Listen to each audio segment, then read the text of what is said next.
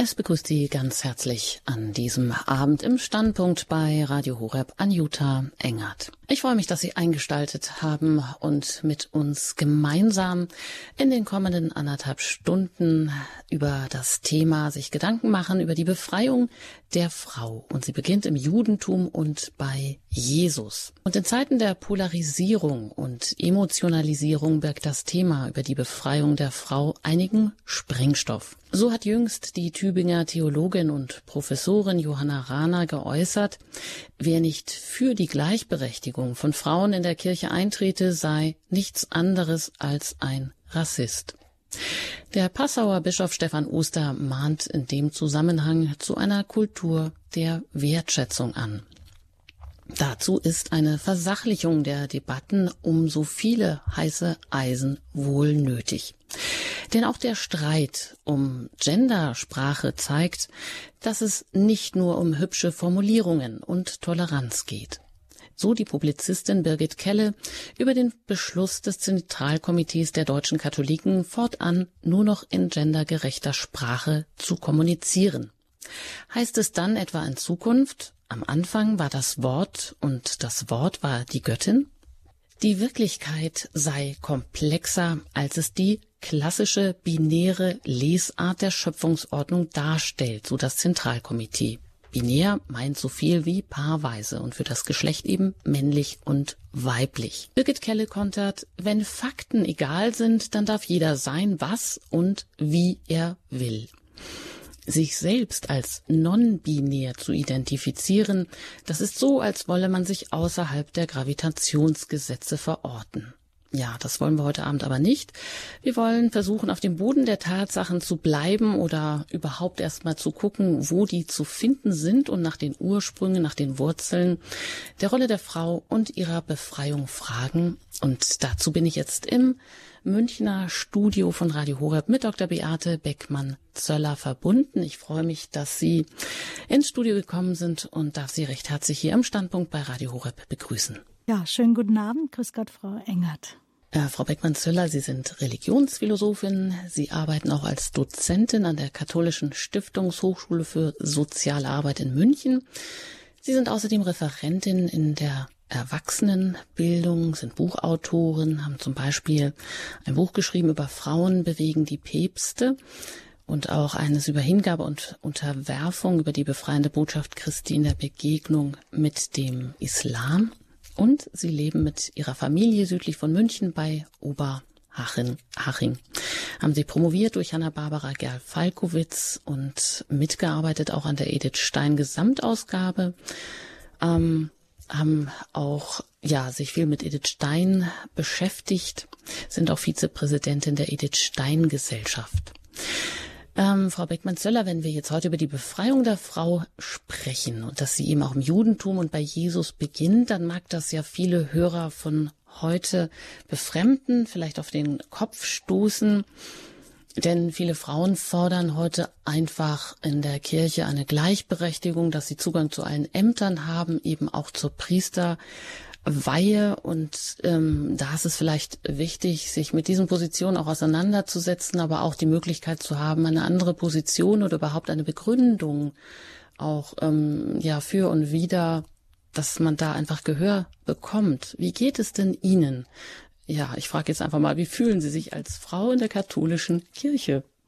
Ja, das hat immer mehrere Seiten. Ich äh, sehe, dass meine Gaben tatsächlich gebraucht werden und ich bringe sie sehr gerne ein. Ich kann sehr gut Menschen vernetzen, habe einen Müttergebetskreis gegründet im letzten Jahr noch ähm, und äh, der funktioniert auch online. Ich ähm, sehe, dass ich durch Glaubenskurse Menschen erreichen kann und ähm, ja, was mir sehr wichtig ist, ich kann mich in einer geistlichen Gemeinschaft, in einer Gemeinschaft Immanuel, auch als Frau in Le verschiedenen Leitungen einsetzen und bin da sehr dankbar.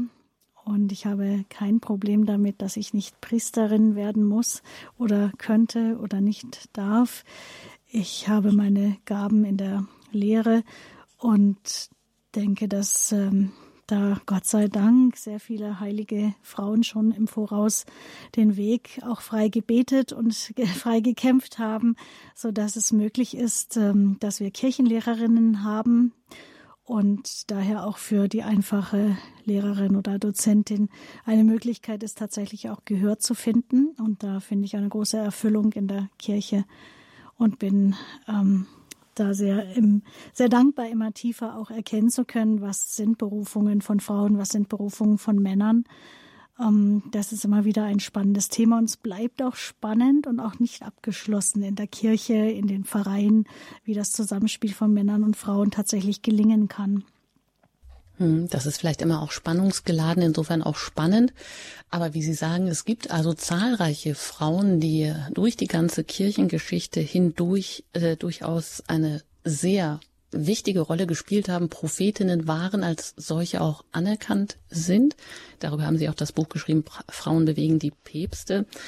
Über, ja, von angefangen bei Hildegard von Bingen bis Edith Stein haben Sie da viele Prophetinnen und Frauen in den Blick genommen, untersucht und auch viel dokumentiert über die Briefwechsel, die Sie dann an entsprechende Päpste auch geschrieben haben. Wenn wir jetzt über die Befreiung der Frau sprechen, dann ist natürlich auch mal die Frage von was und wozu. Äh, Darauf dürfen wir gleich gespannt sein, aber es heißt ja am Titel hier auch, dass diese Befreiung der Frau im Judentum beginnt. Und da habe ich als erstes an ein Buch gedacht, was ein Bestseller geworden ist von Deborah Feldmann. Unorthodox heißt es, ein Debütroman, in der, in dem die Autorin ihre Kindheit und Jugend in einer sehr ultraorthodoxen jüdischen Glaubensgemeinschaft der Satmara in New York, ähm, im New Yorker Stadtteil Williamsburg beschreibt. Und da litt sie unter vielen Verboten, unter extremen Kleidungsvorschriften. Da durfte man sie keinen Kontakt zu Nichtjuden haben. Sie durfte auch keine Nachrichten sehen, war also völlig abgeschirmt, hat auch den 11. September nicht so mitbekommen. Und es gab auch ganz strenge Vorschriften für Mädchen und Frauen während der Menstruation und ähm, die rituelle Unreinheit des weiblichen Körpers. Da gab es sehr viele also Vorschriften. Es gab eine Mädchenschule auf der die Mädchen als äh, auf ihr Leben als Ehefrau vorbereitet wurden, Ausbildung und Studium, das war für Frauen gar nicht vorgesehen, Sexualität mit starken Ängsten und auch Tabus verbunden. Und sie konnte die Ehe nicht vollziehen, äh, wurde unter Druck gesetzt von Verwandten, wurde beschämt, weil sie ähm, eben auch kein Kind gezeugt hat dann das war sehr belastet, bis sie aus diesem Ganzen ausgebrochen ist.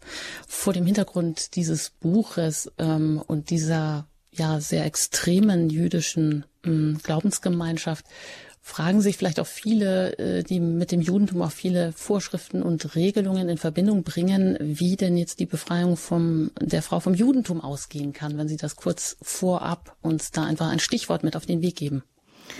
Ja, danke, dass Sie schon diese Gegenbewegung gezeichnet haben. Das ist das, was wir eigentlich auch kennen oder damit verbinden, wenn wir vom orthodoxen Judentum hören und davon ausgehen, dass da eben diese Männerwelten und Frauenwelten tatsächlich sehr, sehr streng getrennt sind. Ganz ähnlich auch wie im islamischen Frauen- und Männerbild.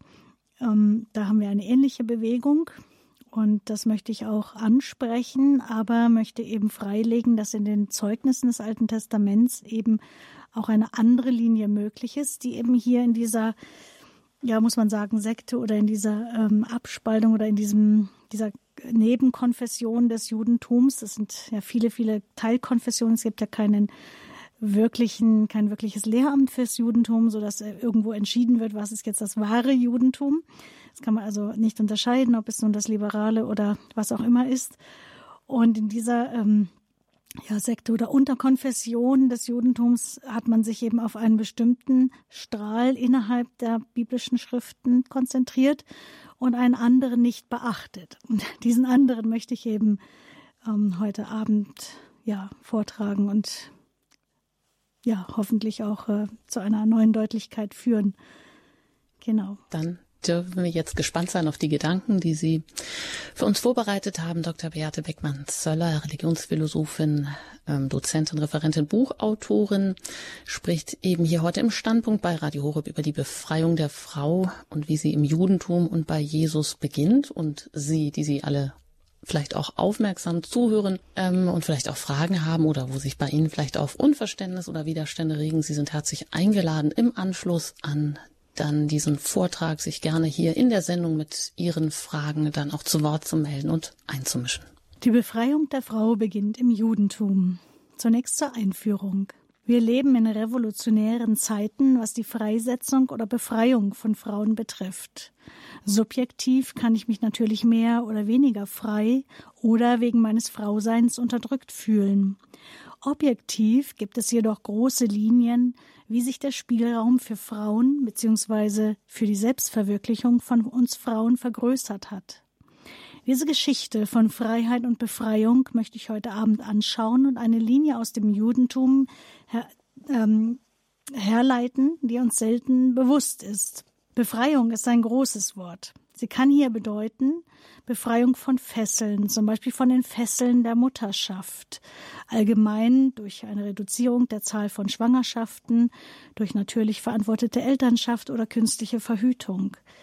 Kann auch meinen Befreiung von der Todesgefahr bei den Geburten, von den Fesseln der Einschränkungen durch Menstruation, zum Beispiel durch die Erfindung des Tampons in den 60er Jahren, von den Fesseln der händischen Haushaltstätigkeit, allgemein durch Haushaltstechnik bis zum Thermomix und anderen tollen Erfindungen, Befreiung vom Auf- und Erziehen der Kinder durch Kindergarten, Krippe, Tagesmutter und so weiter, zur Freiheit der Frauen zählen auch die Errungenschaften unserer Rechte im gesellschaftlichen Leben. Frauen haben seit gut 100 Jahren das Wahlrecht und können Bundeskanzlerin werden. Oder im kirchlichen Leben. In der evangelischen Kirche werden seit dem Zweiten Weltkrieg Frauen auch Pastorinnen, da man diese Berufung eher in der Lehre des Wortes Gottes versteht, als in der Repräsentation in persona Christi zur Wandlung des Leibes Christi wie in der katholischen Kirche. Nun setzten sich auch in der katholischen Kirche Initiativen wie Maria 2.0 und andere, zum Beispiel auf dem synodalen Weg, dafür ein, dass Frauen um der Gleichberechtigung willen auch das Priesteramt ausüben können. Allgemein scheint die Freiheit und Gleichberechtigung der Frau in westlichen Ländern akzeptiert zu sein, nämlich im beruflichen Leben ihre geistigen Gaben neben der leiblichen Berufung als Mutter in die Gesellschaft einzubringen. Wie sind wir jedoch dahin gelangt, wo wir jetzt stehen? Wo beginnt die Befreiung der Frau? Meiner These nach schon im Judentum, in dem Freiheit für die Frau möglich wird, weil sie als Person verstanden wird, als Freiheits-, Vernunfts- und Liebeswesen.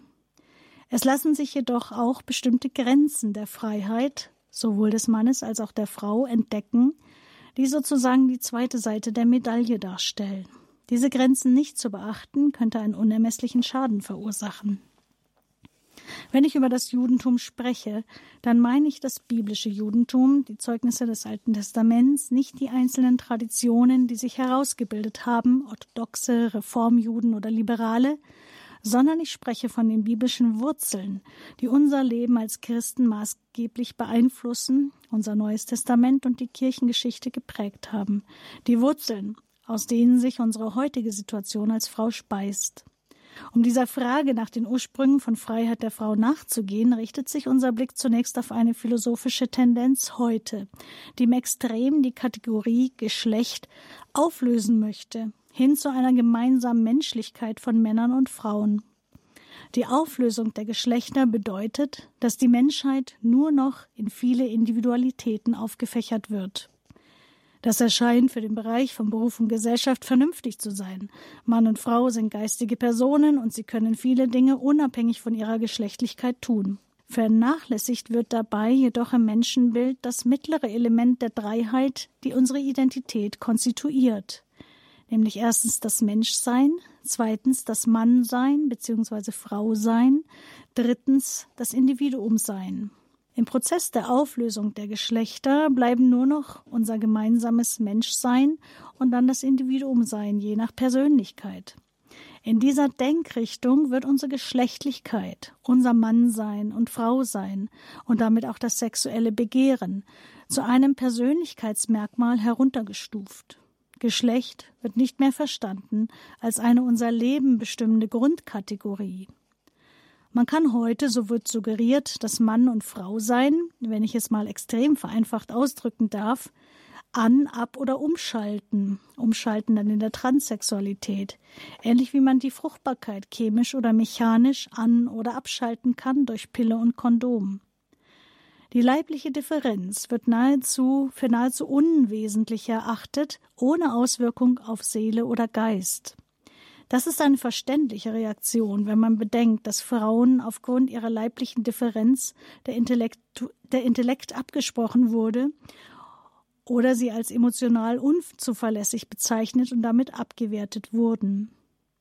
Auf der anderen Seite gilt es gleichzeitig, das Extrem eines Patriarchalismus im Blick zu behalten, der uns begegnet im islamischen oder auch in einem rechtsextremistischen Menschenbild, in dem die biologische Differenz der Geschlechtlichkeit so stark gewichtet wird, dass die Gesellschaft in zwei Welten, eine Männerwelt und eine Frauenwelt, wie auch gerade bei der angesprochenen Deborah Feldmann und äh, ihrer Biografie aufgeteilt wird.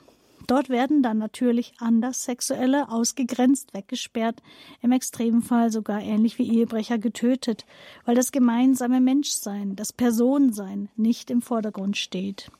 Hier wird der Mensch reduziert auf Mannsein, Frausein.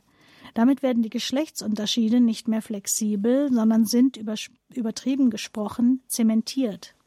Wenn ich als Frau geboren werde, dann bin ich gleichsam in meinen Leib als Gefängnis eingeschlossen, dann ist mit meinem Leib sozusagen mein Schicksal in Zement gegossen, nämlich dass ich Ehefrau eines Mannes und Mutter von vielen Kindern werden muss.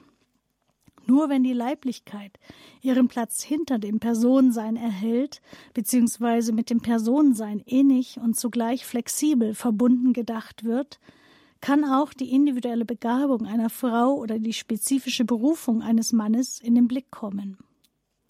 In der christlichen Anthropologie, im christlichen Menschenbild geht es daher darum, das gemeinsame Menschsein nicht die biologische Gattungszugehörigkeit, sondern das anthropologische Personensein als Basis zu verstehen, auf der die leibliche Geschlechtlichkeit von Mannsein und Frausein ihre Schönheit entfaltet und ihren Sinn des reizenden Unterschieds behält.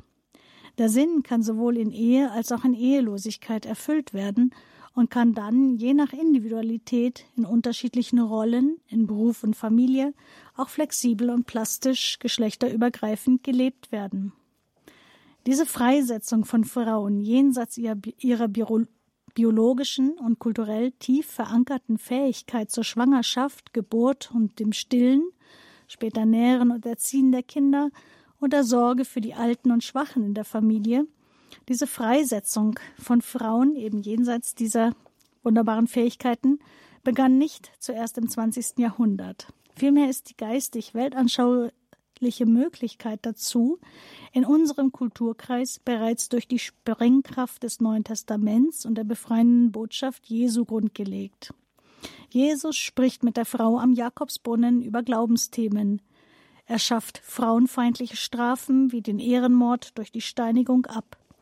Jesus übergibt die Verantwortung, eine erotisch verfängliche Verführungssituation zu meistern, an die Männer, die ihre Blicke und Gedanken beherrschen lernen sollen, nicht an die Frauen, die sich zwar sittsam kleiden, aber nicht verhüllen müssen. Diese Sprengkraft im Neuen Testament kommt jedoch nicht unvorbereitet in die Welt. Jesus, der Sohn Gottes, greift eine Bewegung zur Frauenbefreiung auf, die Jahwe mit seinem Volk Israel bereits im Alten Testament vorbereitet hat.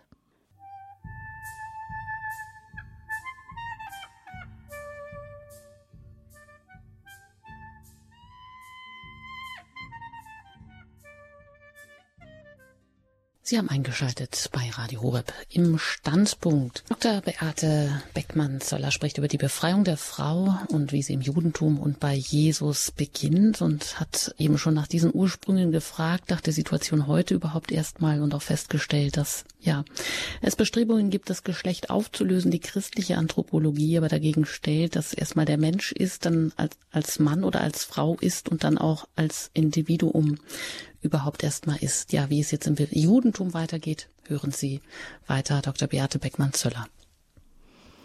Zweitens neue Bewegung im Judentum, die Personwerdung der Frau. Um eine neu einsetzende Wertschätzung von Frauen im Judentum des Alten Testaments zu verstehen, müssen wir zunächst den theologischen Unterschied zwischen der Schöpfungsordnung und der Ordnung unter dem Sündenfall gleich im Anschluss ansehen. Im Paradies lebten die Geschlechter Adam und Eva in Frieden miteinander, so die theologische Aussage von Genesis 1 und 2. Adam und Eva lebten sowohl ihre Gleichheit im Menschsein als auch ihre leibliche Unterschiedlichkeit harmonisch aus. Ihre Leiblichkeit im Personensein war also sicher integriert. Nach dem Sündenfall jedoch stehen plötzlich Mann und Frau im dramatischen Geschlechterkampf gegeneinander, sind getrennt von Gott und mit sich selbst im Unfrieden. Hier erst, nicht schon in der Schöpfungsordnung am Anfang, was ja übersetzt im Prinzip heißt, also im Prinzip können Männer und Frauen eigentlich harmonisch miteinander leben, sondern hier erst nach dem Sündenfall war die Frau dem Mann untergeordnet. Ich ziehe im Folgenden das theologisch-anthropologische Modell im Anschluss an Edith Stein heran, die folgende Unterscheidung trifft. Zunächst die Schöpfungsordnung, differenziert zweitens von der Ordnung nach dem Sündenfall und drittens die Erlösungsordnung, die mit Jesus beginnt. Zur Schöpfungsordnung zunächst. Im Anfang, wie gesagt im Lateinischen in principium, im Prinzip oder grundsätzlich, heißt es in Genesis 1,26 folgende: Wir wollen den Menschen machen als unsere Statue, unser Bild, als unsere Ähnlichkeit. Und Gott schuf den Menschen, Ha Adam, als seine Statue. Als Statue Gottes schuf er ihn, männlich und weiblich schuf er sie. Hier kommt die Spannung von Einheit, der Mensch, und Zweigeschlechtlichkeit, Mann und Frau zum Tragen. Mann und Frau sein ist hier im biologischen Sinne gemeint.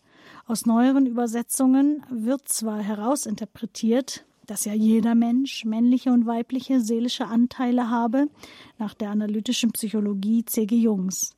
Aber da im Folgenden von der Vermehrung des Menschen die Rede ist, Genesis 1.28, sind hier tatsächlich nicht die seelischen, sondern die leiblichen Aspekte der Zweigeschlechtlichkeit unter dem Gesichtspunkt der Fortpflanzung gemeint.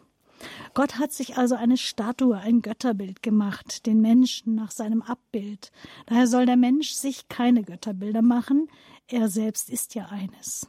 Mit Götterbildern würde er sich sozusagen klein machen da würde seine Würde, das würde seiner Würde nicht entsprechen.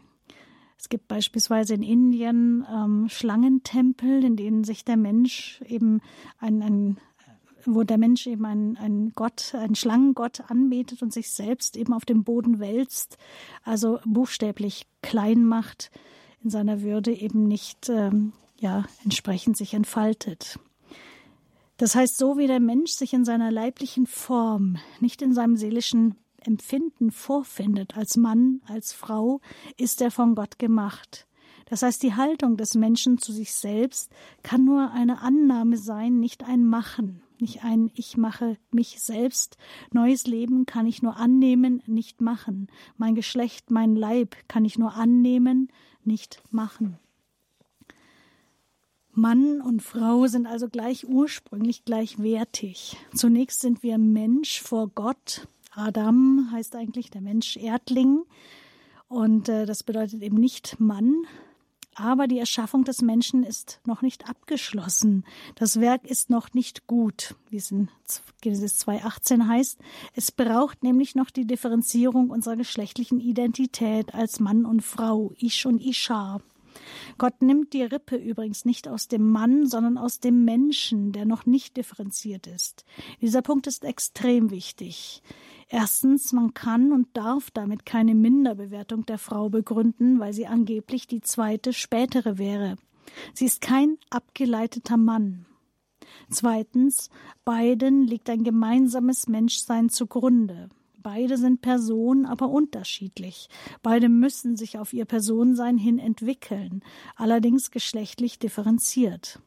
Man kann also nicht sagen, eine Frau müsse so geistig-seelisch entfaltet sein wie ein Mann, da das Geistige für eine Frau aufgrund ihrer leiblich differenzierten Gehirnstruktur etwas anderes ist als für den Mann. Zum Beispiel die unterschiedlichen Verbindungen zwischen den Gehirnhälften. Dennoch sind diese Differenzen nicht so stark, wie man zum Beispiel im islamischen Menschenbild oder auch in Fehlinterpretationen der jüdisch-christlichen Anthropologie annimmt oder annahm, dass Frauen zum Beispiel vor Gericht nicht aussagen könnten, weil sie zu wenig Intellekt hätten. Diese Einschätzung kommt zustande, wenn man den Mann als einzigen Maßstab hernimmt, nicht ein gemeinsames Menschsein.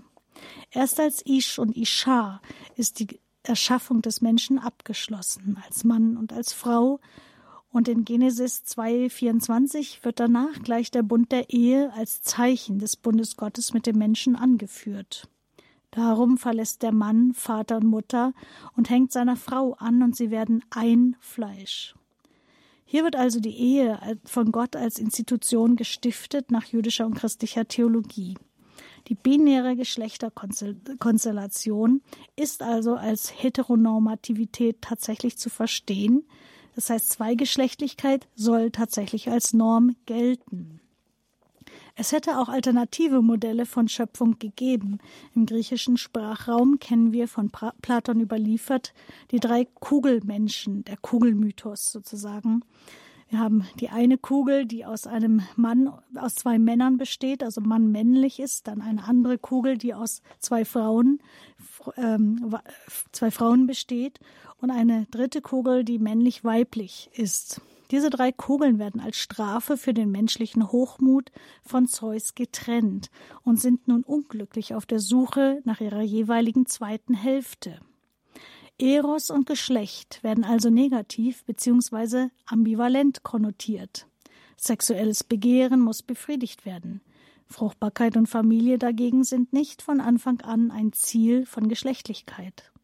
Während also im griechischen Denken der Mensch ursprünglich vollkommen war, wird er durch die Zweigeschlechtlichkeit eher unvollkommen. Dagegen wird im biblischen Verständnis der unvollkommene Mensch des Anfangs erst durch seine von Gott geschenkte komplementäre Geschlechtlichkeit vollkommen. Juden und Christen sind also nicht durch Geschlechtlichkeit gestraft, wie es im griechischen Denken verstanden wird, sondern ähm, Geschlechtlichkeit wird als eine Vervollkommnung betrachtet. Eros ist im griechischen Denken eine Bedürftigkeit, die nach der Überwindung des Mangels sucht, damit man wieder in Ruhe seiner Arbeit nachgehen kann. So wird geschlechtliche Liebe immer ambivalent verstanden. Im biblischen Denken hingegen ist die Erotik zwischen den Geschlechtern nicht selbst ein Mangel, sondern der Bruch geht durch den ganzen Menschen. Der Mangel besteht letztlich in der Trennung von Gott, die Geist, Seele und den Leib betrifft. Die Heilung des Mangels, der Einsamkeit, kann nicht in der Sexualität gefunden werden, sondern in der Beziehung zu und Erlösung durch Gott so Ludger Schwienhorst Schönberger, den ich, dem ich ja diese Auslegung von Genesis 1 verdanke. Zudem lassen sich Liebe und Sexualität in der Antike zum Beispiel für Lucrez trennen. Für Christen und Juden jedoch ist das Ziel der biblischen Botschaft die dauerhafte Beziehung zueinander und die Familie mit Kindern. Mann und Frau werden also im Schöpfungsbericht zu leiblich sich ergänzenden, aber auch personalen Gefährten, ein personaler Gefährte wie ein Tier uns niemals äh, sein könnte, aufgrund äh, seines Mangels an personaler Geistseele. Und dann erst, nach unserem Mannsein, Frausein, sind wir Individuum mit der jeweiligen persönlichen Charaktereigenschaft. Mann und Frau erhalten in der Schöpfungsordnung von Gott Aufträge. Erstens, dass sie tatsächlich Ebenbild Gottes sein sollen, nicht nur als eine Gabe, sondern auch nach Edith Stein eine Aufgabe. Dann zweitens sollen sie Kultur gestalten. Nicht nur der Mann erhält diesen Auftrag übrigens. Und drittens sollen sie fruchtbar sein. Wir sollen uns vermehren. Dazu gehört auch die Erziehung der Nachkommen, wozu nicht nur die Frau einen Auftrag erhält. Beide bekommen diese drei Aufträge. Nicht nur der Mann, sondern beide sind Gottes Ebenbild. Das heißt, beide haben die Fähigkeit zur Liebe und Beziehung, zur Vernunft, zur Freiheit und Verantwortung und viertens zur verbindlichen Fruchtbarkeit im Ehebund, denn wir sind ko-kreativ, Mitschöpfer mit Gott. Und zur Ordnung unter dem Sündenfall. Nach dem Sündenfall gibt es Phänomene wie Leid, Krankheit, Mord, Krieg, Folter, Gier, Vergewaltigung, Missbrauch, Betrug, den Geschlechterkampf. All das gab es im Paradies im ursprünglichen Harmoniezustand nicht. der gerne auch oder mythisch verstanden wird, theologisch, aber theologisch ganz ausschlaggebend ist, weil er immer einen Maßstab als Maßstab unser Leben bestimmt.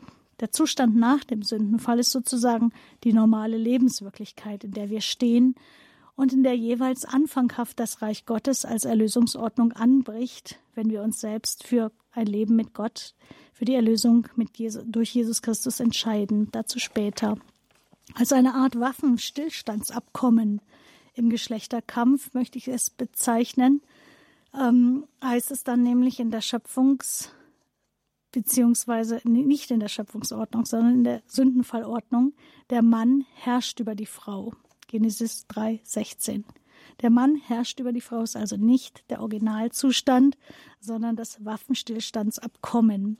Es ist nicht das Ideal einer erlösten, gottgewollten Beziehungsstruktur, sondern sozusagen der Kompromiss oder eben Waffenstillstand im Geschlechterverhältnis, bevor Jesu Erlösungsordnung gelebt und in der jeweiligen Kultur übernommen wird.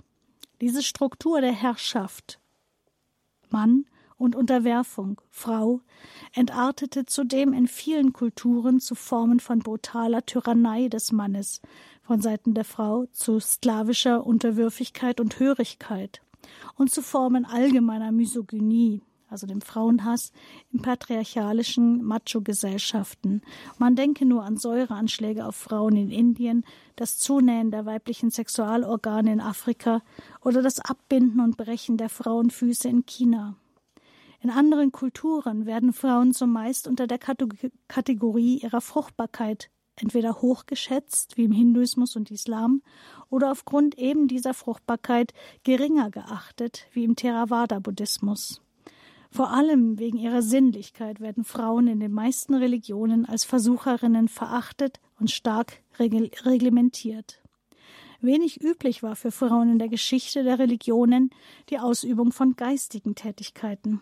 Unter der Sündenfallordnung hing auch im Judentum die Herausbildung von männlichen oder weiblichen Berufen, also der sozialen Rolle, eng mit den biologischen Gegebenheiten von Mutter und Vaterschaft zusammen. Diese Entwicklungslinie wurde aber bereits im Judentum von Ausnahmefrauen durch die Wirkung des Heiligen Geistes unterlaufen, wie wir gleich sehen werden, nach einer Musikpause.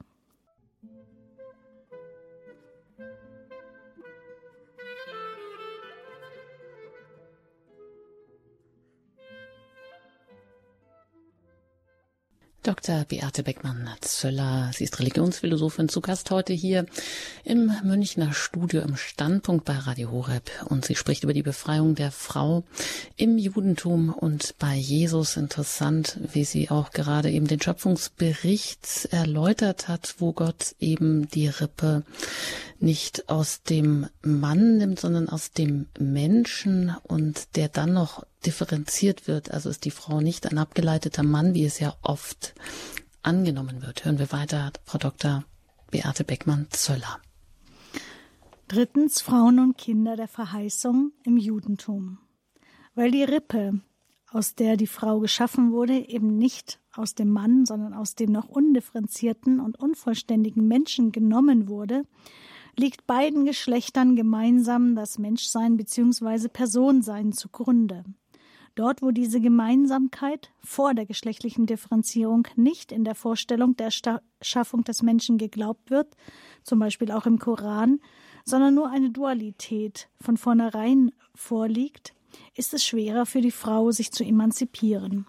Sie kann nur dem Mann nachstreben, ein bisschen schlechter Mann werden oder weniger Frau, aber sie kann nicht als Frau Person und als Person Frau sein. Eine Frau wurde auch im biblischen und orthodoxen Judentum vor allen Dingen über ihre Fruchtbarkeit, ihre Mutterschaft in ihrer Identität bestätigt. Mutter zu werden war ihre höchste und wertstiftende Aufgabe. Daher war es eine große Schande für eine Frau, keine Kinder zu bekommen. Dass es auch am Mann liegen könnte, konnte man vom medizinischen Stand her nicht wissen. Aber nun beginnt ein Trend im Judentum, der sich aus diesem Strom der natürlichen Fruchtbarkeit abhebt. Gegenüber der kulturellen Umwelt Israels änderte sich das Verständnis von Mutterschaft. Aus einem geheimnisvollen magischen Vorgang, den die Frauen mit Gebeten und manipulativen Praktiken heraufführen mussten, wurde ein Akt von Gott her. Es war nicht mehr nur ein Akt der Natur. Das Volk Israel lernte, dass das Kind nicht der Mutter oder den Eltern gehört, es ist nicht Habe, sondern Gabe, eben kein Besitz. Im Psalm 127, Vers 3 heißt es ganz klar, Kinder sind eine Gabe des Herrn. Da Kinder von Gott geschenkt sind, können sie von ihm auch zurückgefordert, berufen werden und sind damit ihren Eltern entzogen. Das heißt aber auch, Kinder sind frei, weil sie nicht von ihrer Familie, sondern allein von Gott abhängig sind. Auch die Fruchtbarkeit ist von Gott her empfangen, ein Geschenk von Gott. Denn etwas Neues beginnt im Judentum plötzlich durch diejenigen Frauen, die unfruchtbar sind. Sie leiden natürlich unter ihrer Unfruchtbarkeit und bekommen später dann plötzlich dennoch Kinder gegen jede Erwartung, contra naturam, als Gnade von Gott her. Solche Gnadengeschenke erhalten Sarah, eben der Sohn Isaak. Rahel, die Lieblingsfrau Jakobs, erhält die späten Söhne Josef und Benjamin. Hannah, die Mutter von Sam, vom Propheten Samuel, war selbst auch unfruchtbar, aber er bittet von Gott eben ein Kind und erhält den Samuel. Elisabeth, die Mutter von Johannes dem Täufer, ist uns aus dem Neuen Testament eher bekannt. Das Kind wird jeweils Kind der Verheißung und gehört Gott. Das heißt, es ist frei von den Ansprüchen und Erwartungen seiner Eltern. Jahwe wählt sich die Mutter aus, nicht nach den Regeln des Volkes Israels. Ruth beispielsweise ist keine Jüdin, sondern eine moabitische Heidin. Sie tritt aber in die Linie des Messias ein, indem sie ihrer Schwiegermutter folgt, sich zum einen Gott Israels bekennt und Boas als Mann gewinnt. Gott gibt also Fruchtbarkeit und Mutterschaft den unerwarteten Frauen, einer alten wie der Sarah, einer unfruchtbaren wie Rahel und Hannah, einer Heidin Ruth, also einer von ihm auserwählten Frau. Gnade wird der Natur gegenübergestellt. Das Kind der Natur ist Ismael, der Sohn der Nebenfrau Abrahams, das Kind der Verheißung ist Isaak, Sohn der unfruchtbaren alten Sarah. Mutterschaft wird damit zu einem personalen Vorgang und Kinder werden ein Zeichen der Gnade. Sie kommen spät und unerwartet gegen die Natur. Und dennoch wird die Natur nicht entwertet. Die Zweigeschlechtlichkeit bleibt die Norm im Judentum. Die Ehe von Mann und Frau, das Normale, an dem man sich orientiert und auf das hin man seine Kinder erzieht. Immer mit der Erwartung, dass Gott noch andere Berufungen für sein Volk Israel bzw. für das Reich Gottes haben könnte. Viertens die Ausnahmefrauen im Judentum. Im orientalischen Raum werden Frauen nach ihrem Vater oder ihrem Sohn benannt, Tochter von, Mutter von, und sie haben keinen Eigennamen. So auch im Koran. Die einzige Frau, deren Name dort genannt wird, ist Maria, Jesu Mutter. Auch Hagar, die Mutter von Ismael, dem Stammvater der Araber und nach islamischem Verständnis der auserwählte Sohn, der von Abraham zunächst geopfert, dann verschont wird, kommt im Koran nicht mit Namen vor, sondern sie heißt eben dort nur Frau von Abraham. In der Bibel wird sie mit dem Eigennamen Hagar genannt. Sie ist eine ägyptische Sklavin und Nebenfrau Ab Abrahams, die zunächst für einen Nachkommen Abrahams sorgen soll, also missbraucht wird für die Interessen der Sippe, dann aber von Sarah aus Eifersucht verstoßen wird. Hagar, obwohl Ausländerin und Verstoßene, ist interessanterweise die erste Frau in der Bibel, die signifikante Gottesbegegnungen hat. Denn Jahwe spricht durch seinen Engel zu ihr und ihre Antwort wird wörtlich dokumentiert, nicht einfach in indirekter Rede wiedergegeben. Zitiere aus Genesis 16,8. Der Engel Gottes sprach: Hagar, Sklavin Sarais, woher kommst du und wohin gehst du? Sie sagte: Vor Sarai, meiner Herrin, bin ich davongelaufen. Außerdem ist Hagar die erste, die Jahwe, dem Gott Israels, einen Namen gibt, in Genesis 16, 13. Da nannte sie den Herrn, der zu ihr gesprochen hatte, El Roi, Gott, der nach mir schaut. Sie sagte nämlich, habe ich hier nicht nach dem geschaut, der nach mir schaut? Sie wird also gesehen, geachtet, völlig gegen jede Erwartung der Regeln des Volkes Israel. Obwohl Ismael der Sohn der Natur, nicht der Sohn der Gnade und Verheißung ist, kümmert sich Jahwe um ihn und seine Mutter. Genesis 21, 17 folgende. Gott hörte den Knaben schreien, da rief der Engel Gottes vom Himmel her Hagar zu und sprach: Was hast du, Hagar? Fürchte dich nicht, denn Gott hat die Stimme des Knaben gehört, dort, wo er liegt. Gott öffnete ihr die Augen und sie erblickte einen Brunnen. Sie ging hin, füllte den Schlauch mit Wasser und gab dem Knaben zu trinken. Gott war mit dem Knaben.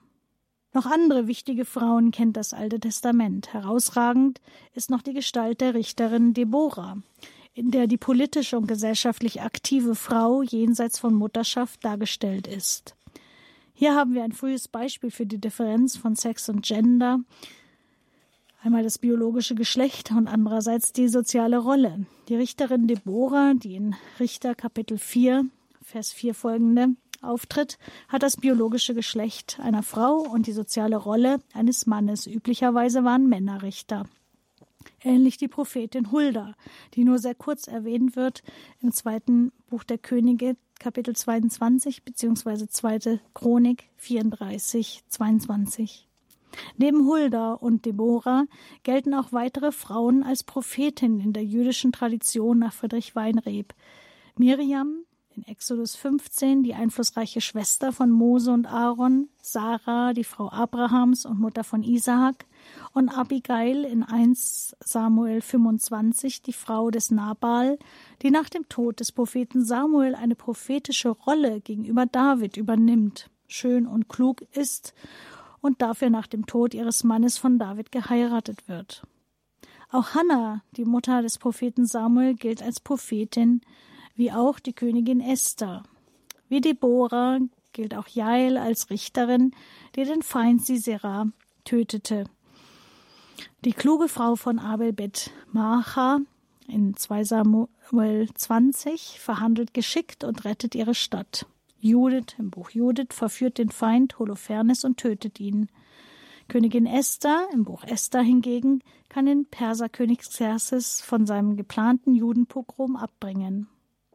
Dabei kann nicht mit Sicherheit festgestellt werden, ob diese Frauen historische Figuren oder stilisierte Gestalten sind. Dennoch zeigt sich in ihnen, dass die Frau im Judentum schon mit Geist in Verbindung gebracht wird, klugen Schachzügen, in der Politik mit göttlichen Eingebungen, der prophetischen Gabe, nicht nur mit Leib und Mutterschaft. Richterin, politische Führerin, Prophetin, Mutter eines Auserwählten, diese Frauen sind erwählt durch göttliche Inspiration. Sie handeln im Glauben, auch in aussichtslosen Situationen.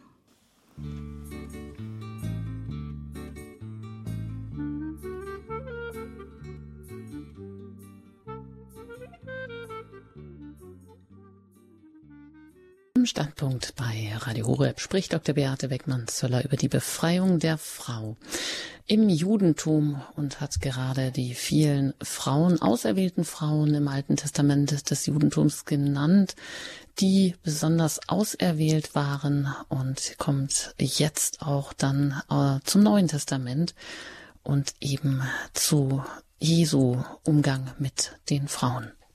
Ja, also Frau im Judentum wird bereits nicht nur mit Leib, Mutterschaft, Unterleib in Verbindung gebracht, sondern mit Geist.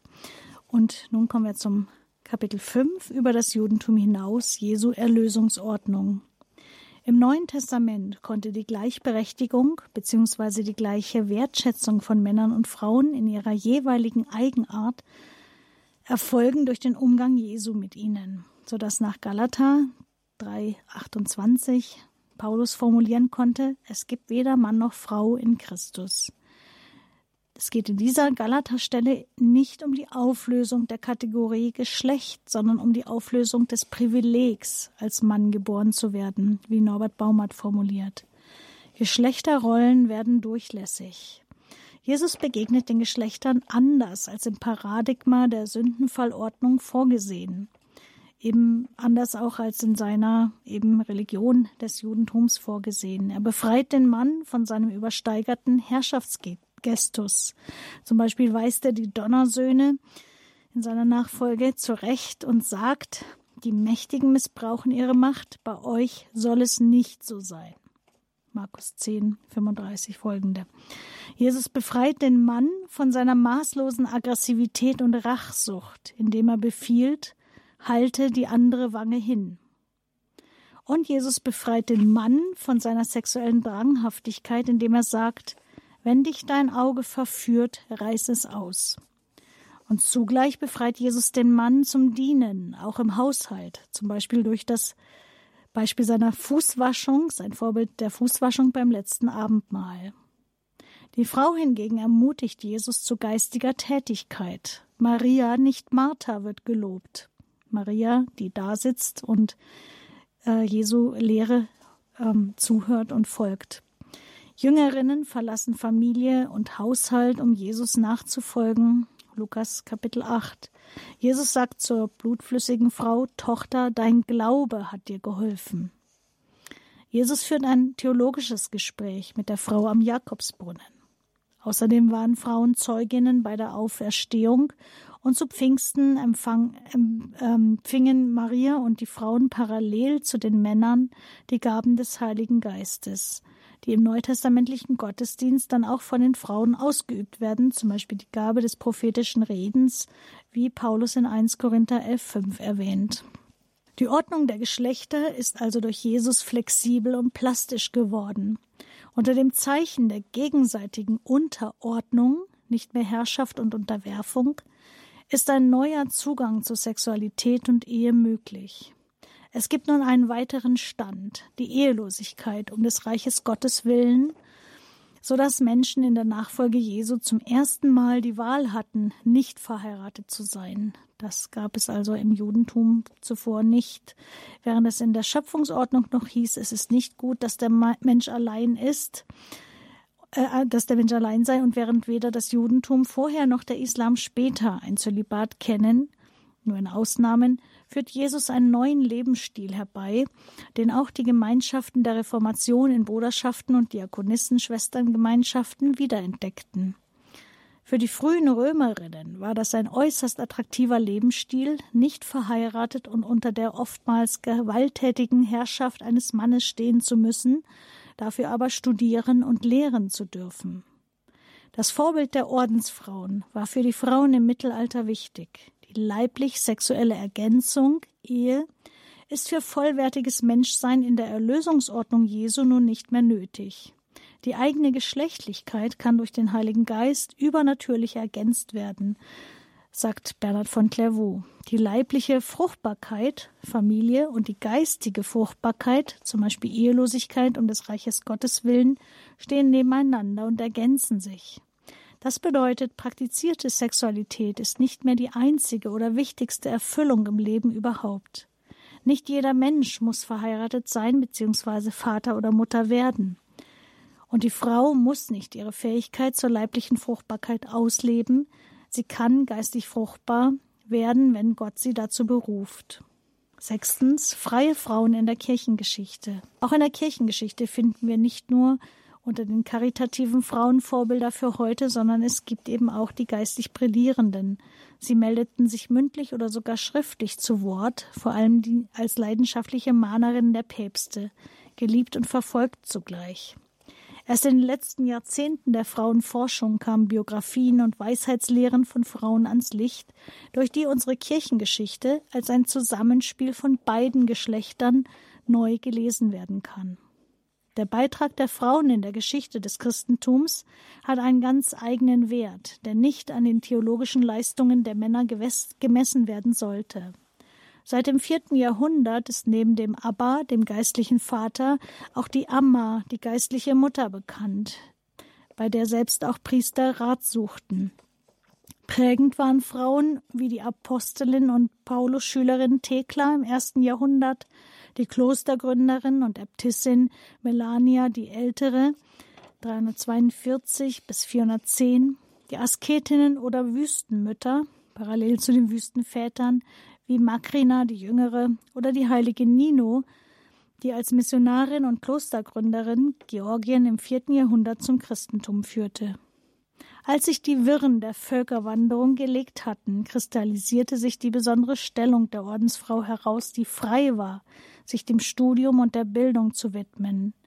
Dem der scholastischen Theologie der Männer, die an den Skolen, äh, den früheren Universitäten sozusagen unterrichten durften, sprechen wir heute in der Theologie auch von der monastischen Theologie, also den Schriften der gelehrten Männer und auch Frauen, wie Hildegard von Bingen, die in den Klöstern schrieben und lehrten, beziehungsweise sogar schreiben ließen. Siebtens zum Schluss Erlösung der Geschlechter. Im 20. Jahrhundert mischen sich Frauen mal mehr oder mal weniger hilfreich, wie Männer auch, in die Kirchenpolitik ein und prägen die Theologiegeschichte mit. Die prophetischen Frauen der Kirchengeschichte blieben übrigens immer in der Gemeinschaft mit ihrer Mutter Kirche. Kirche war für sie Familie, mit der man zwar im Streit liegen kann, aber aus der man nicht austreten kann. Es ist ja keine Partei, sondern Familie. Frauen nahmen starke Hemmnisse und Verfolgung in Kauf und blieben doch ihrer prophetischen Berufung treu ohne sich aus der Gemeinschaft der Kirche zu lösen, worin sie sich von den Reformatoren unterscheiden, aber auch von den Gründerinnen, zum Beispiel von Maria 2.0. Zentral ist die persönliche Gottesbeziehung von Männern und Frauen zu Jesus Christus im persönlichen Gebet, so Edith Stein. Sie betonte, Frauen seien zwar von Christus nicht als Priesterinnen erwählt worden, wohl aber, ich zitiere, als Sendboten seiner Liebe als Verkünderinnen seines Willens an Könige und Päpste, als Wegbereiterinnen seiner Herrschaft in den Herzen der Menschen. Frauen evangelisieren also, wo immer sie sind, indem sie Gottes Liebe weitergeben und können als geistbegabte Prophetinnen tätig sein. Wenn wir die Stellung der Frau und des Mannes in der Gegenwart verstehen wollen, dürfen wir nicht einfach bei der Schöpfungsordnung oder der Sündenfallordnung des Alten Testaments simplifizierend stehen bleiben. Denn Gott bereitete schon im Judentum vor, was er durch Christus und die Sendung des Heiligen Geistes vollenden wird. Es geht um die Erlösung des Menschen, auch seiner Geschlechtlichkeit, um die Personwerdung von Männern und Frauen. Dabei sollte nicht die Kategorie Geschlecht aufgelöst werden, so dass es keine Grenzen mehr für Männer und Frauen gibt. Man denke an die Bauchfaltenschwangerschaftsexperimente, wo man also versuchte, auch äh, Männern eine Schwangerschaft zu ermöglichen in den 90er Jahren des letzten Jahrhunderts. Es geht vielmehr um die fruchtbare Ergänzung von Männern und Frauen in den Ehen und Familien, aber auch um einen neuen Umgang zwischen Männern und Frauen in der Kirche, zwischen Laien und Geweihten. Folgen wir also Jesus und seinem wertschätzenden Umgang mit Frauen und Männern nach. Vielen Dank für Ihre Aufmerksamkeit.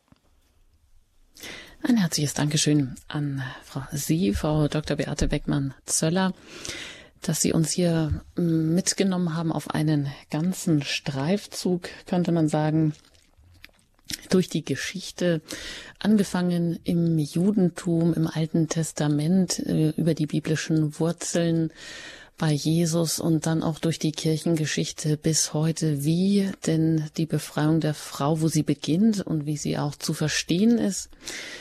Ja, und jetzt haben auch Sie die Möglichkeit, sich mit Ihren Fragen hier bei uns im Standpunkt bei Radio Horeb noch mit einzubringen. Das waren jetzt eine ganze Fülle von Gedanken, die Sie da uns zusammengetragen haben. Vielleicht haben Sie zugehört, vielleicht haben Sie bei dem einen oder anderen Punkt sich gefragt, hm, wie ist jetzt das nochmal genau zu verstehen? Dann können Sie jetzt gerne anrufen und einfach nochmal nachfragen. Ja, alle Fragen über die Befreiung der Frau in der Kirche und wie sie auch zu verstehen ist mit all diesen Fragen, können Sie sich jetzt gerne direkt auch hier in der Sendung melden. Gleich nach der Musik geht es dann hier weiter.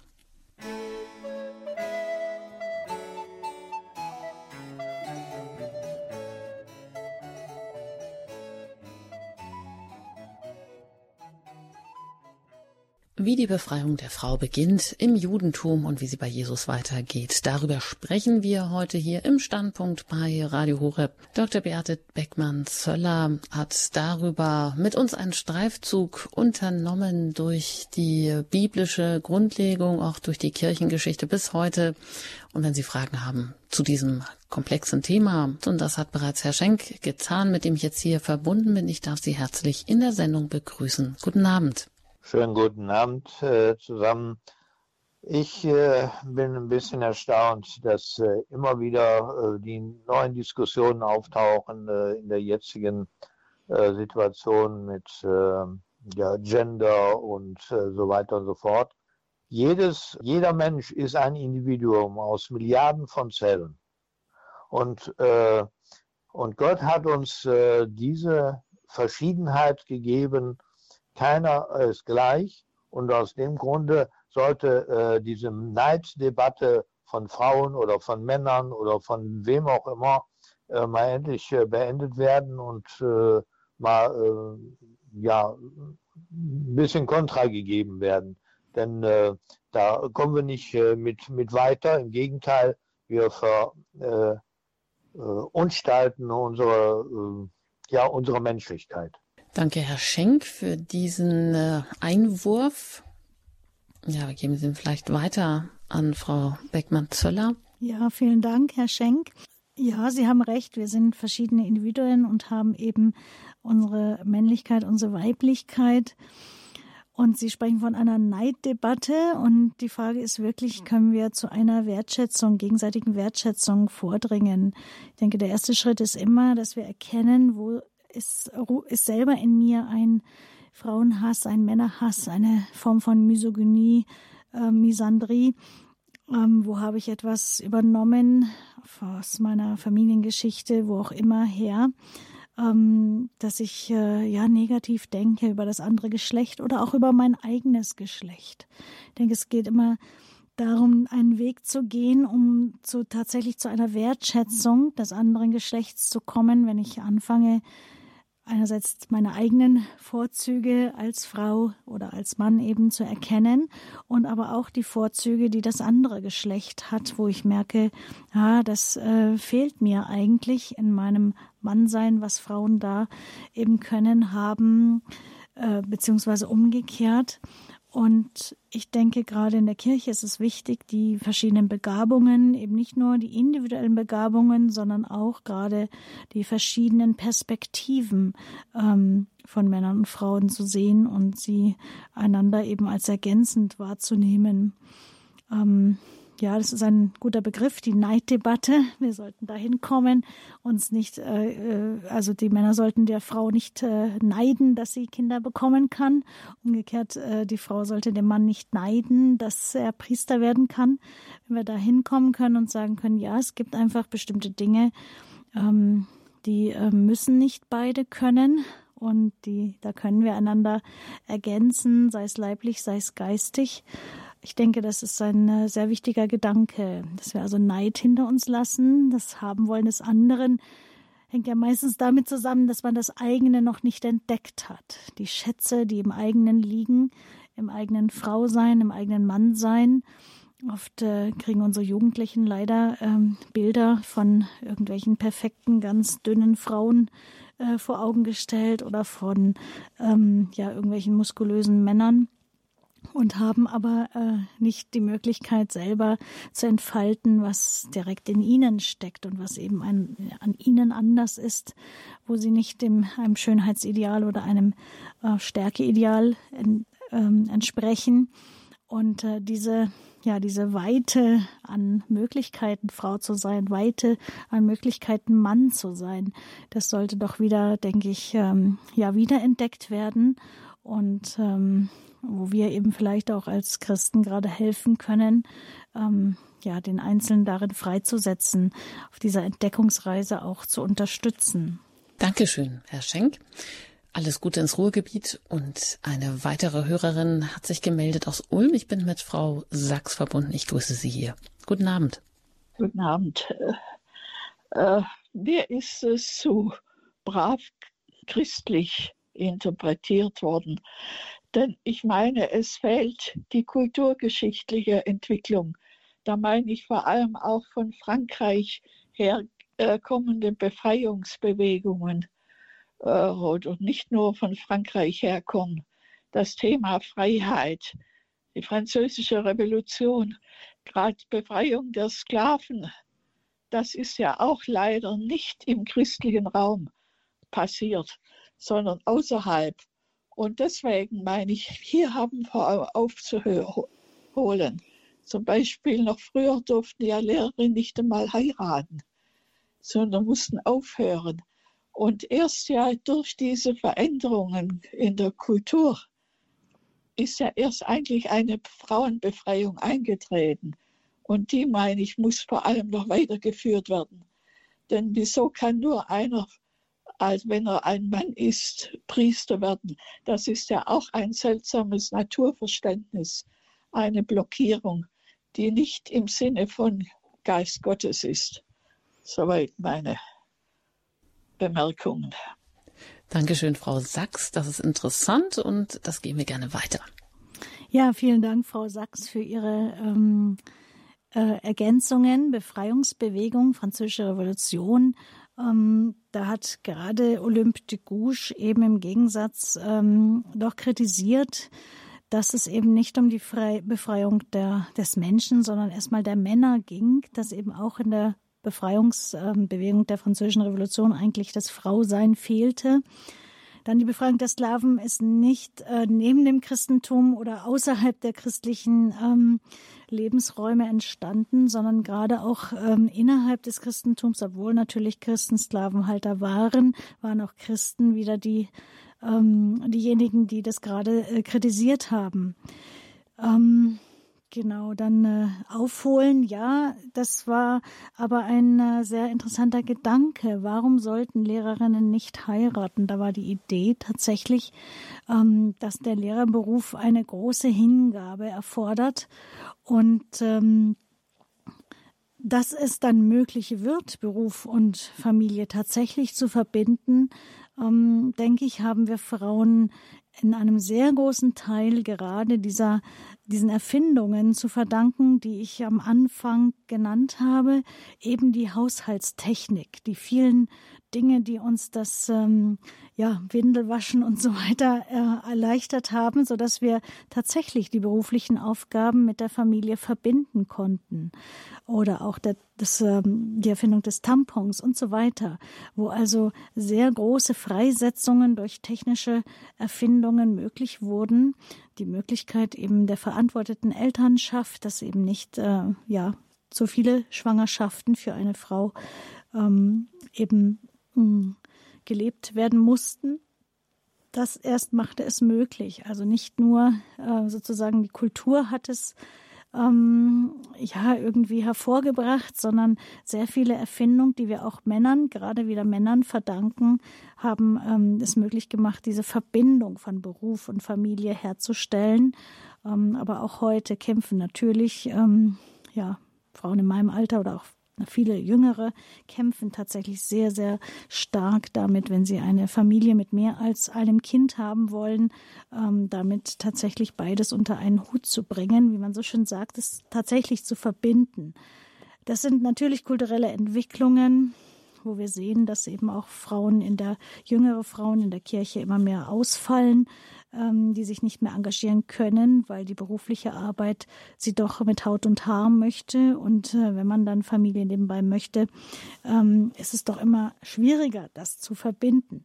Die Grundlage dafür, muss man sagen, kommt aber nicht aus dem Buddhismus, kommt nicht aus dem Hinduismus oder aus anderen Kulturen, sondern gerade aus dieser Bewegung, die wir durch Jesus in Gang gesetzt bekommen haben, Immer wenn ein, in einer anderen Kultur, sei es in der chinesischen Kultur, ähm, Menschen anfangen, Christen zu werden, lernen sie auch ganz neu, was heißt es Mann sein und Frau sein. Was heißt es eben, der Frau nicht mehr die Füße abzubinden? Was heißt es eben, die Frau tatsächlich ähm, das Vertrauen in Frauen zu haben, weil sie eben ja auch Personen sind und nicht einfach äh, weglaufen Ähm, deshalb lässt man, bricht man ihnen nicht mehr die Füße und so weiter. Ähm, was bedeutet es, die Frau mit anderen Augen zu sehen? Das ist tatsächlich nicht brav christlich, sondern es ist revolutionär christlich, würde ich es bezeichnen, ähm, dass ein ganz anderes Potenzial in Frauen steckt.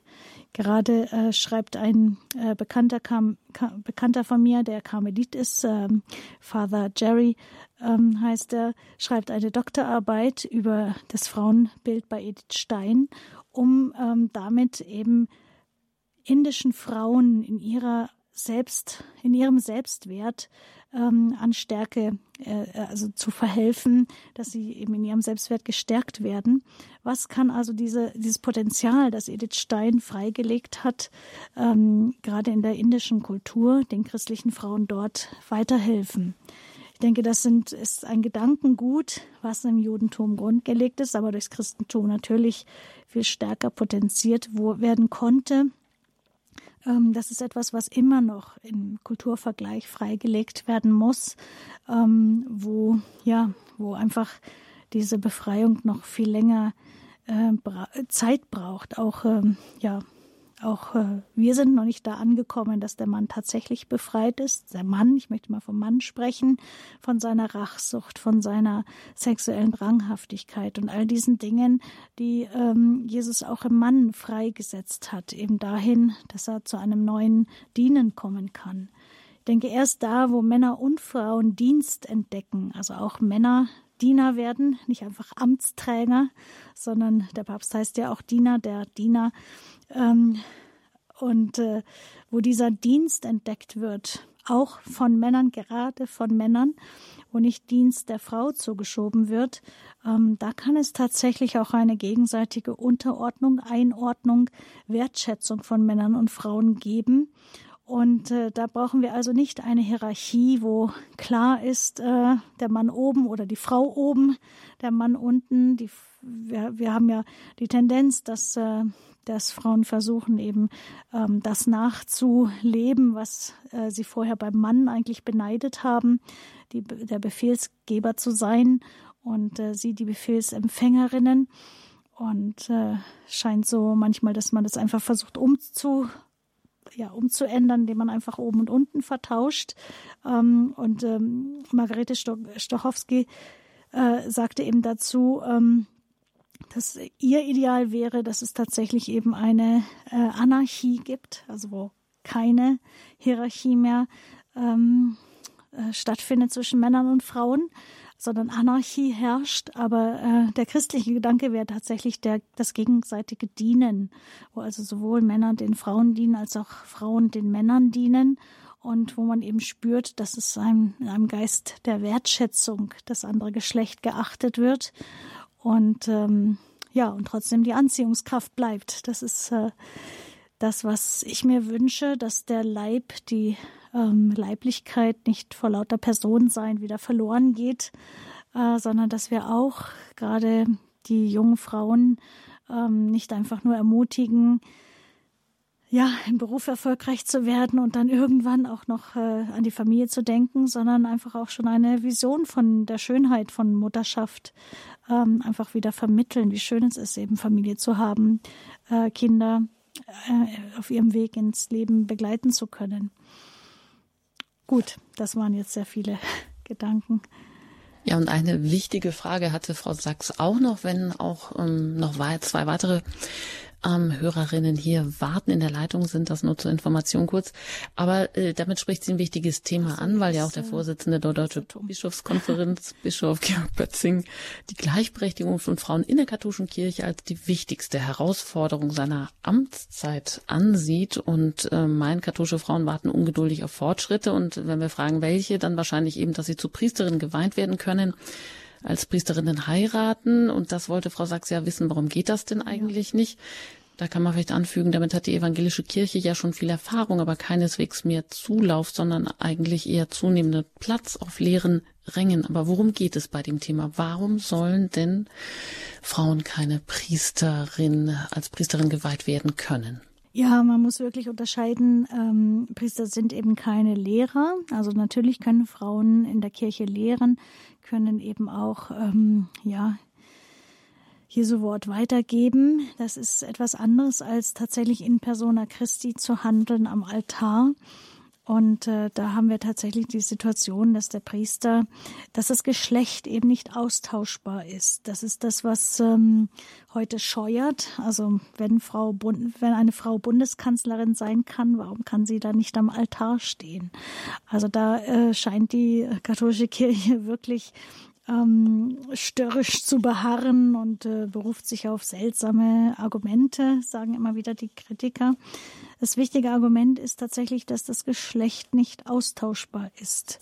Dass also tatsächlich, ähm, wenn der Priester Jesus darstellt, er auch dieses Geschlecht Jesu haben sollte, eben weil Jesus als Mann gekommen ist ähm, und nicht als Frau, sollte der Priester Mann sein. Ja gut, war das dann zeitgebunden, dass äh, Jesus ähm, eben nicht Frau werden konnte oder was hat äh, das Mannsein da für einen Vorrang? da ist wieder dieses Bild von Braut und Bräutigam ganz wichtig, was auch im Alten, Alten Testament immer wieder die Liebe zwischen Gott und Mensch darstellt. Also so wie eben Mann und Frau sich nacheinander sehnen, so sehnt sich äh, Jahwe als Bräutigam nach seiner Braut, dem Volk Israel. Und diese Braut-Bräutigam-Mystik ähm, oder eben dieses Bild ist natürlich nicht das einzige, aber ein sehr, sehr wesentliches, weil aus Braut und Bräutigam Mann und Frau werden und neues Leben entsteht. Und dieses neue Leben, was der Priester am Altar bringt, indem er sozusagen in persona Christi sich mit der Gemeinde, der Gemeinde über, äh, gegenübersteht als der Braut. Da sind also Männer, plötzlich auch Frauen eben die Braut und äh, Frauen sind Braut. Ähm, das ist natürlich dann wieder im geistigen Sinne gemeint. Äh, aber wie eben tatsächlich Braut und Bräutigam diese Bilder ähm, neues Leben entlassen, so soll eben auch am Altar sozusagen durch die Wegzehrung, dass Jesus sich schenkt in der Eucharistie, neues Leben in den Christen in der äh, Kirche erweckt werden und äh, in die Welt hinausgetragen werden. Es soll nicht in der Kirche bleiben, sondern neue Menschen sollen Christen werden dadurch. Neue Menschen sollen hinzugewonnen werden.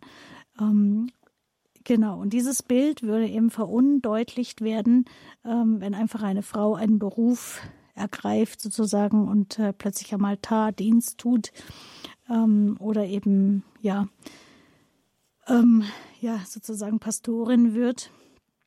Ähm, da wird das Bild verundeutlicht, dass sich eben Jesus seiner Kirche vermählen möchte.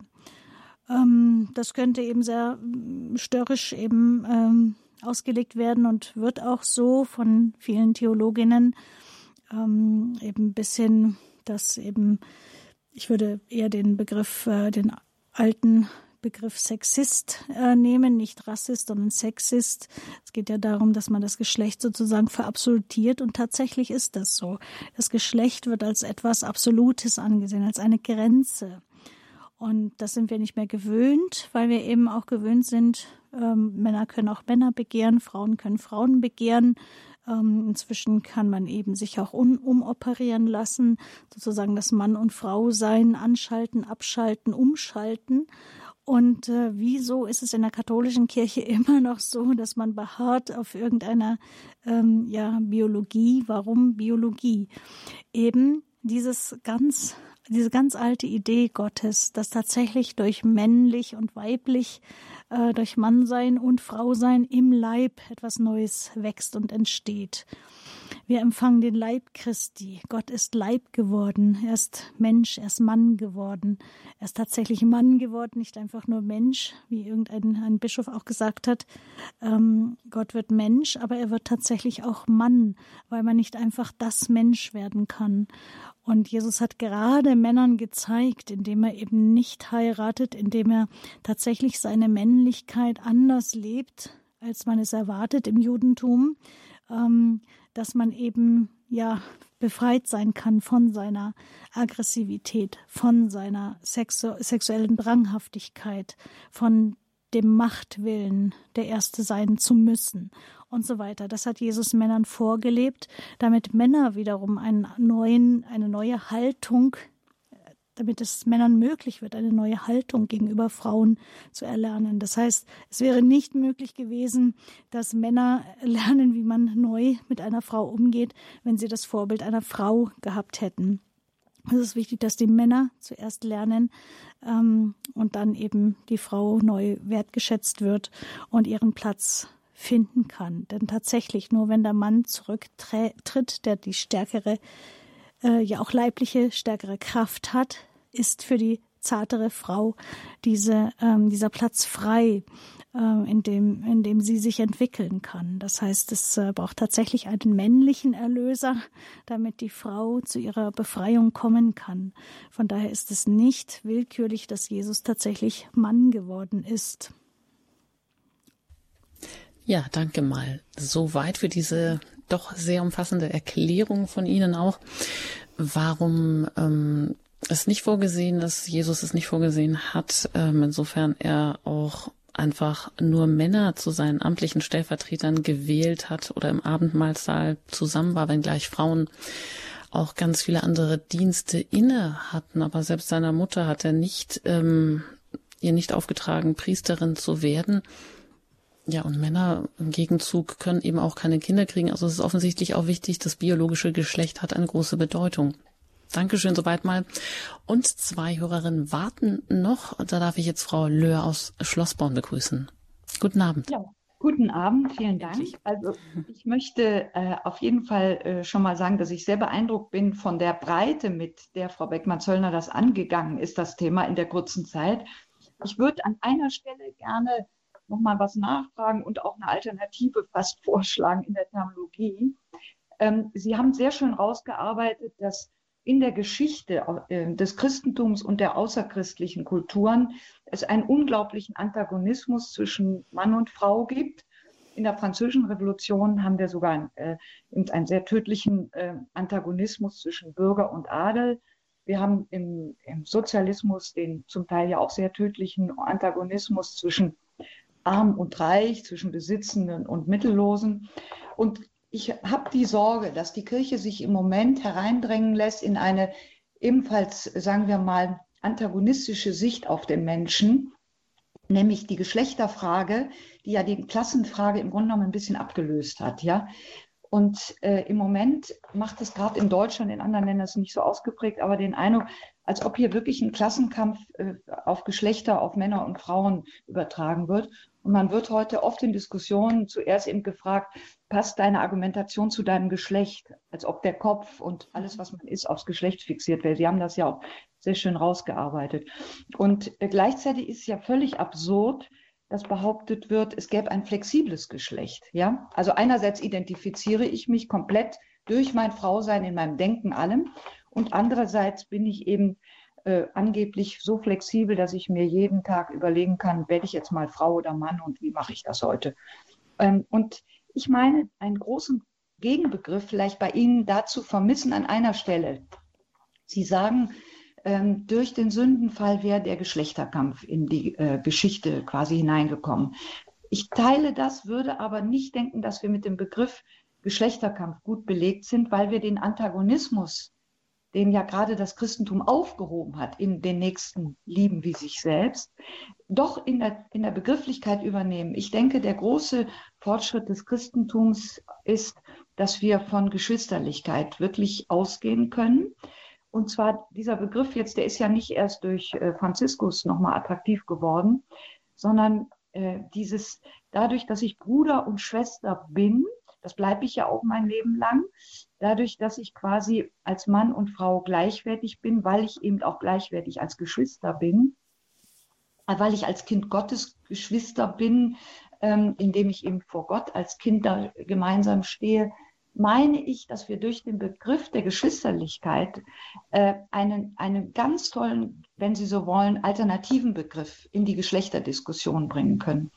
Weil das Geschwistersein kann uns keiner nehmen und als Geschwister bin ich eben der Bruder oder das. Und ähm, da würde ich, ich würde wirklich sagen, die, was Sie da, da ein bisschen zugespitzt gesagt haben, dass der Geschlechterkampf ähm, durch den Sündenfall in die Geschichte kommen wäre, da würde ich wirklich unter diesem Aspekt widersprechen, während mir alles andere äh, wirklich sehr, äh, sehr überzeugend scheint. Danke, Frau Löhr. Das gehen wir einfach mal weiter. Ja, da muss ich nachfragen. Ich habe Sie nicht verstanden.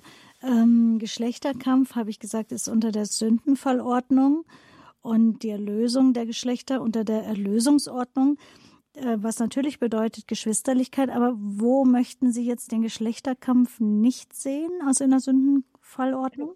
Also ich denke, es ist ein bisschen kritisch, wenn man sagt, der Geschlechterkampf sei durch den Sündenfall in die Welt gekommen, weil wir ja auch nach dem Sündenfall sofort gleichwertig bleiben als Geschwister. Also nicht Geschwister im rein biologischen Sinne, sondern die, die so, die Geschwisterlichkeit kommt aber erst genau. durch die Erlösungsordnung. Ne? Das ist ja, das ist ja genau das Problem, dass ähm, wir noch nicht diese Erlösung von uns selbst haben. Also meinen, wir werden nicht gesehen, wir werden nicht äh, genug geachtet als Männer oder als Frauen und stehen deshalb in diesem Gegeneinander, so dass wir das äh, ähm, andere am anderen eben nicht äh, lieben können, sondern eben als bedrohlich erleben. Ne? Der Geschlechterkampf zwischen Männern und Frauen meint meint, ich bin so enttäuscht, ich bin so ähm, ja einfach äh, enttäuscht und verletzt vom anderen Geschlecht, dass ich äh, mich mich wehre durch Rache oder durch Kampf, durch Intrige und so weiter. Und dieses Verhältnis, dass es wieder in eine neue Geschwisterlichkeit überhaupt kommen kann, ist eben nur möglich durch Jesus Christus, durch die Erlösung, dass ich selber in mir gelöst bin, dass ich entspannt gegenüber meinem Mannsein bzw. meinem Frausein sein kann. Dann erst trete ich aus der Haltung des Kampfes heraus und komme zu einer Versöhnung. Und es braucht die Versöhnung zwischen Männern und Frauen, wenn ich erstmal versöhnt mit meinem eigenen Leib, mit meiner eigenen Geschlechtlichkeit bin, kann ich auch das Fremde, äh, im anderen, was mich immer stört, was mich an den Männern immer gestört hat, das Fremde, kann ich dann neu annehmen und sie als ja, meine Geschwister erkennen, dass ich mich als Bruder und Schwester erkennen kann. Das wird erst möglich in, in der Erlösungsordnung. Also Geschlechterkampf ist nicht das, ähm, was sozusagen das äh, Ziel ist, was durch Jesus kommt, sondern das ist das, was Jesus vorfindet, was in jeder Kultur, in jeder Zeit, in jeder Familie neu da ist und was ja zu jeder Zeit neu auch Erlösung braucht. Deshalb sind wir nicht einfach ähm, in einer christlichen Kultur oder christlichen Familie und dann ist automatisch auch meine Ehe christlich, sondern ich muss es erst wieder erringen, indem ich erkenne, Jesus, ich brauche deine Erlösung für mein Frausein, damit ich meinen Mann nicht bekämpfe, damit ich das andere in ihm lieben kann, das Fremde, was mir völlig fremd ist, was ich einfach nicht verstehen kann, warum er mir nicht so antwortet oder warum er nicht darauf reagiert ähm, und dass ich ihn also darin nicht bekämpfen muss, sondern versöhnt sein kann und sagen kann, Herr, du hast ihn anders geschaffen als mich. Und ich weiß, er ist mein Bruder in dir, in, in Christus sind wir Bruder und Schwestern, ähm, weil es eben nicht Mann und nicht Frau in Christus gibt. Also es gibt nicht diese Privilegien, dass es in irgendeiner Form besser sein könnte, ein Mann zu sein. Ähm, das heißt also genau das, was Sie sagen, tritt erst durch das, die Erlösungsordnung durch Jesus ein, dass wir uns wieder als Geschwister erkennen können. Es ist sozusagen immer so, dass wir Bruder und Schwestern sind als Männer und Frauen, aber weil eben diese Verwirrung durch die Sünde gekommen ist. Ne? Es ist ja eine Verwirrung, ein Durcheinanderwirbeln ähm, von dem, was äh, oben und unten ist, was eigentlich sein könnte zwischen Männern und Frauen. Die Harmonie ist gestört wird. Die Harmonie ist so, dass ich äh, das andere als Fremdes be äh, betrachte und das es ist immer etwas, was mich bedroht. Und äh, dass diese Bedrohung aufhört, dass ich also angstfrei Männern gegenübertreten kann oder auch Männer angstfrei einer Frau gegenübertreten können, ähm, das bringt wirklich die Liebe Gottes durch Jesus, durch die Erlösung Jesu Christi neu in die Welt, in das Geschlechterverhältnis. Dann haben wir also die Möglichkeit zur Geschlechterversöhnung, ne? dass wir durch den Sohn, durch Jesus Christus versöhnt werden, ähm, nicht in der Kampfeshaltung stehen, sondern tatsächlich in diese ehrliche Geschwisterlichkeit eintreten können. In der Familie Gottes sind wir tatsächlich Brüder und Schwestern. Das ist etwas sehr, sehr Schönes. Und äh, ja, Äh, für Jugendliche ist es aber wichtig, dass sie ähm, erstmal als Brüder und Schwestern tatsächlich in einer Jugendgruppe sich kennenlernen, bevor sie dann wirklich auch ähm, ja, von, vom anderen Geschlecht tatsächlich auch angezogen werden und nicht nur als nicht nur brüderlich und schwesterlich, sondern tatsächlich auch eine Familie gründen wollen. Genau, mhm. aber vielen Dank, Frau Löhr, für die Ergänzung. Vielleicht hatte ich das äh, unklar ausgedrückt, dass es also nicht beim Geschlechterkampf bleibt, sondern natürlich zur Geschlechterversöhnung führen sollte durch die Erlösungsordnung in Christus. Vielen Dank nochmal. Ja, danke schön auch für diese Nachfrage und dass wir auch da immer wieder neu darum ringen. Das ist ja wahrscheinlich eben auch eine Realität, die wir jeden Tag wieder wahrnehmen. Aber im Augenblick muss ich wahrnehmen, dass die Zeit jetzt gerade um ist und dass wir zum Ende kommen. Heute über die Befreiung der Frau, mm, dass sie im Judentum beginnt und wie sie bei Jesus weitergeht und bis heute sich erstreckt. Und auch immer wieder in dieser Spannung, die ja auch etwas Positives hat, aber doch auch wieder, ja, und, und diesem Harmonie und Ausgleich auch immer wieder neu errungen werden muss. Ich sage Ihnen ganz herzliches Dankeschön, Frau Dr. Beckmann-Zöller, dass Sie nach München ins Studio gekommen sind und heute hier uns ja eine Fülle auch ähm, an Informationen, an Zusammenhängen mitgebracht haben und ähm, in einer sehr schönen Weise auch dargestellt haben. Ein Dankeschön an Sie, alles Gute Ihnen. Ja, sehr gerne. Ich danke auch. Und wie immer haben Sie natürlich auch die Möglichkeit, diese Sendung und andere noch einmal nachzuhören, wenn Sie nicht alles mitbekommen haben. Direkt unter www.hore.org.